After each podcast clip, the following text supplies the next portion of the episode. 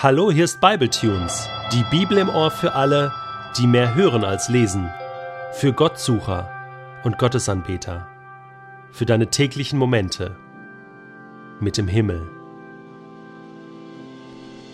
Der heutige Bibletune steht in Apostelgeschichte 19, die Verse 21 bis 40 und wird gelesen aus der neuen Genfer Übersetzung. Nach all diesen Ereignissen fasste Paulus den Entschluss, über Mazedonien und Achaia nach Jerusalem zu reisen. Und wenn ich dort gewesen bin, erklärte er, muss ich endlich auch Rom besuchen. Er schickte zwei seiner Mitarbeiter, Timotheus und Erastus, nach Mazedonien voraus, blieb aber selbst noch eine Zeit lang in der Provinz Asien. Während dieser Zeit kam es in Ephesus wegen der neuen Glaubensrichtung zu schweren Unruhen. Ausgelöst wurden sie durch Folgendes. Ein Silberschmied namens Demetrius leitete die Herstellung von silbernen Nachbildungen des Tempels der Göttin Artemis und verschaffte damit den Kunsthandwerkern der Stadt beträchtliche Gewinne.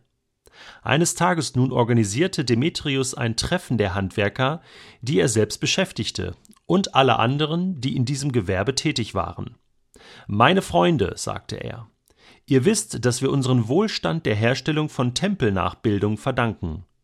Nun habt ihr aber sicher schon miterlebt oder durch andere erfahren, dass dieser Paulus nicht nur hier in Ephesus, sondern beinahe überall in der Provinz Asien Scharen von Leuten den Kopf verdreht und sie auf Abwege führt.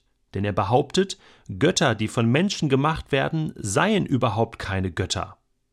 Damit droht nicht nur unser Berufsstand in Misskredit zu geraten, Nein, es besteht auch die Gefahr, dass jede Achtung vor dem Tempel der großen Göttin Artemis verloren geht. Am Ende kommt es noch dahin, dass die Göttin selbst ihr Ansehen einbüßt, sie, die doch in der ganzen Provinz Asien ja von allen Bewohnern der Erde für ihre majestätische Größe verehrt wird. Als die Versammelten das hörten, packte sie die Wut und sie schrien Groß ist die Artemis von Ephesus. Bald befand sich die ganze Stadt in hellem Aufruhr. Wie ein Mann stürmten die Menschen ins Amphitheater, wobei sie die Mazedonier Gaius und Aristarch, zwei Reisegefährten von Paulus, ergriffen und mitschleppten. Als Paulus von diesen Vorgängen erfuhr, wollte er persönlich vor die Volksmenge treten, aber die Jünger ließen es nicht zu. Und auch einige hohe Beamte der Provinzverwaltung, die freundschaftlich mit ihm verbunden waren, warnten ihn durch Boten davor, sich ins Theater zu begeben. Im Theater, wo sich das Volk versammelt hatte, herrschte ein unbeschreibliches Durcheinander. Die einen schrien dies, die anderen das, und die meisten wussten nicht einmal, weshalb man überhaupt zusammengekommen war. Schließlich schickten die Juden Alexander nach vorn. Alexander ließ sich von einigen aus der Menge über den Anlass der Zusammenkunft informieren und versuchte dann, sich mit einer Handbewegung Gehör zu verschaffen. Er wollte vor dem Volk eine Erklärung zugunsten seiner Landsleute abgeben. Doch sobald die Versammelten merkten, dass er Jude war, begannen sie alle wie aus einem Mund zwei Stunden lang zu schreien Groß ist die Artemis von Ephesus. Groß ist die Artemis von Ephesus. Endlich gelang es dem Stadtpräfekten, die aufgebrachte Menge zu beruhigen. Bürger von Ephesus, rief er. Gibt es einen einzigen Menschen, der nicht wüsste, dass unsere Stadt das Vorrecht hat, Wächterin des Tempels der großen Artemis und Beschützerin ihres direkt vom Himmel gefallenen Standbildes zu sein? Weil das nun einmal eine unbestreitbare Tatsache ist, müsst ihr euch ruhig verhalten und dürft euch zu keiner unüberlegten Handlung hinreißen lassen. Die Männer, die ihr hierher geschleppt habt, haben schließlich weder den Tempel entweiht noch unsere Göttin verhöhnt. Wenn Demetrius und die Handwerker, die mit ihm gekommen sind, eine Anklage gegen jemand vorbringen wollen, fällt das in die Zuständigkeit der Prokonsuln, und es gibt dafür bestimmte Gerichtstage. Dort können die gegnerischen Parteien ihren Streit austragen. Und solltet ihr, davon abgesehen, noch irgendwelche anderen Anliegen haben, muss darüber in einer ordnungsgemäß einberufenen Bürgerversammlung entschieden werden.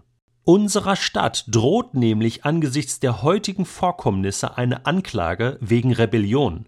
Und womit könnten wir uns dann rechtfertigen? Es gibt für diesen Aufruhr nicht den geringsten Grund. Nach diesem Appell löste der Stadtpräfekt die Versammlung auf.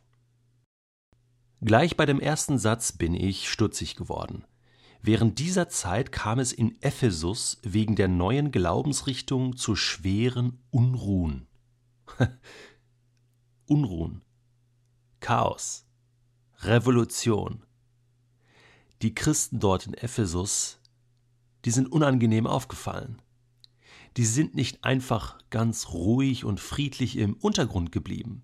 Paulus war über zwei Jahre lang in Ephesus, nachdem er in Athen gesprochen hat, in Korinth war, nun in dieser großen Stadt Ephesus, eine heidnische Stadt, wo man Götzen verehrt hat, die große Artemis, deren Standbild vom Himmel gefallen war.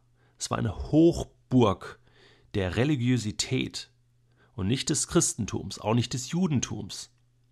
Aber nach über zwei Jahren in der Stadt war die Gemeinde in Ephesus gewachsen, groß geworden, und sie nahm Einfluss. Sie war präsent. Sie hat gewirkt in der Stadt, gesellschaftlich. Sie waren im Gespräch mit Menschen. Sie waren nicht kraftlos, sondern kraftvoll. So wie Jesus das einmal gesagt hat, ihr seid das Salz der Erde, ihr seid das Licht dieser Welt. Und das Salz, das hat gewirkt und es kam zu Unruhen. Die Menschen dort haben gemerkt, hey, jetzt wird hier was anders. Und es gab Gegenkräfte, die sich nun bemerkbar machen.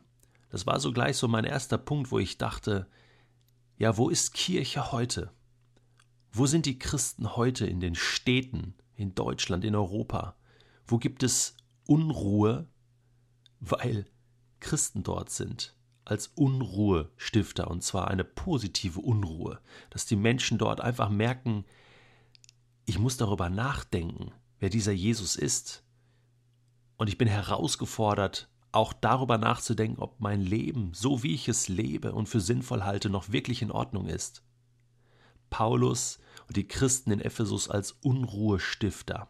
Ephesus war nämlich besetzt. Dort gab es schon eine Göttin, dort gab es schon eine Religion. Und jetzt kam es zum Kampf der Götter, könnte man sagen. Und äh, Vertreter der Artemis, dieser Tempelgöttin, deren Standbild vom Himmel gefallen war, so die Sage, war Demetrius, der Silberschmied, der wahrscheinlich ein eigenes Business hatte ein Handwerker war und diese Figuren nachgebildet hat und da, ja, Millionen verdient hat sozusagen.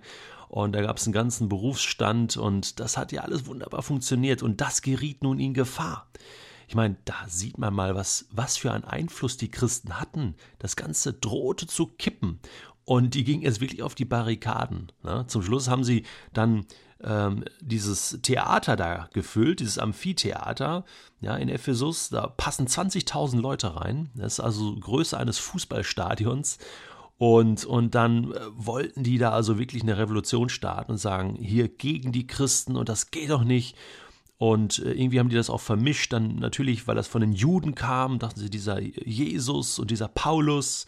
Und ähm, dann sollte Paulus eigentlich sprechen vor dieser ganzen Masse. Und er wollte auch. Sehr, sehr mutig, ja, ging gesagt, hey, lass mich das machen, äh, die wollen mich, also ich gehe, Paulus hat da wirklich keine Angst gehabt, aber dann waren dort äh, Freunde von ihm, die haben ihn dann zurückgehalten, sagt, hey, dein Leben ist in Gefahr. Und das bringt nichts, du kannst diese tobende Masse jetzt nicht einfach stoppen. Und siehe da, dann ging ein anderer Jude nach vorne und, und die haben dem gar nicht zugehört. Ja, eine tobende Masse, die dann einfach losschrie, ähm, groß ist die Artemis von Ephesus. Ja, zwei Stunden lang haben die geschrien. Ja, hat mich an so ein Fußballspiel erinnert. Ja, irgendwie, wenn da jetzt Dortmund gegen Schalke spielt, so Derby, ne, oder Bayern gegen Nürnberg. Ja, da kannst du auch nicht einfach ans Mikro gehen äh, mittendrin und mal eben eine philosophische Talkrunde einläuten. Da hört dir keiner zu. Ja, da schreien alle rum und die wollen halt Fußball sehen. Auch wenn das andere jetzt wichtiger wäre, eigentlich mal übers Leben nachzudenken oder mal über Religion oder Gott oder so. Äh, aber das, das äh, ist dann einfach nicht dran. Ne? Die schreien dich um Grund und Boden. Ich habe sowieso gedacht, gibt es heute eigentlich auch noch so Unruhen? Gibt es heute auch noch so Aufstände, weil Christen da sind und einfach von ihrem Gott erzählen? Den meisten ist das doch gleichgültig, oder? Aber ich habe so gedacht, ja, nee. Also mach das mal. Ich meine, geh mal zum Beispiel nach Las Vegas, ja, und mach da mal eine Großveranstaltung und red mal darüber, dass es doch eigentlich sinnvoller wäre, statt das Geld in irgendwelche Automaten äh, oder an, an Spieltischen zu verjubeln, äh, sinnvoll einzusetzen für soziale Gerechtigkeit in dieser Welt, für Armut, gegen Armut zum Beispiel. Ich glaube, da gibt es dann auch Tumulte. Ne? Oder geh mal nach Mekka, ne? Wallfahrtsort, und versuch da mal eine vernünftige Diskussion auf Augenhöhe ähm, zum Thema Mohammed und Jesus zu führen. Ich glaube, das ist schwierig. Ja, da fliegen gleich Steine und die fetzen. Und da merkst du, es gibt auch heute noch Orte, wo wir als Christen Unruhestifter sein könnten. Mein Punkt ist der, die Unruhe, die Paulus in Ephesus gestiftet hat, fing ja nicht im Theater vor 20.000 Menschen an, sondern sie begann im Leben einzelner Menschen. Und diese Unruhe kann ich in meiner Stadt auch stiften.